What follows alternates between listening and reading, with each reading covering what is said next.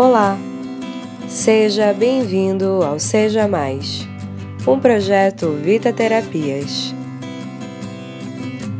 Nossas crenças têm quase o poder de definir nosso destino. O que você aprendeu a acreditar que era o certo interfere logicamente nas suas ações e nos seus resultados. Porém, nossas crenças, ou seja, nossas verdades absolutas, podem constantemente serem um tanto quanto equivocadas.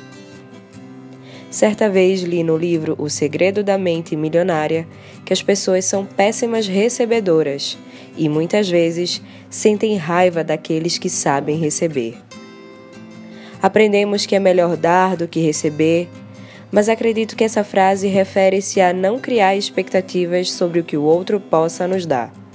Porém, dar e receber têm igual importância. São dois lados da mesma moeda. Não existe doador se não houver quem receba. E isso refere-se a amor, carinho, atenção, dinheiro, tudo. Há pessoas que recebem bem, mas não sabem doar e acabam se tornando egoístas. Há pessoas que doam bem e não sabem receber e acabam não se valorizando, seja pessoalmente ou profissionalmente, como por exemplo na hora de cobrar seus serviços. Que tal aprender a dar igual importância a doar e a receber? Seja mais doador, seja mais recebedor, seja mais trocas saudáveis.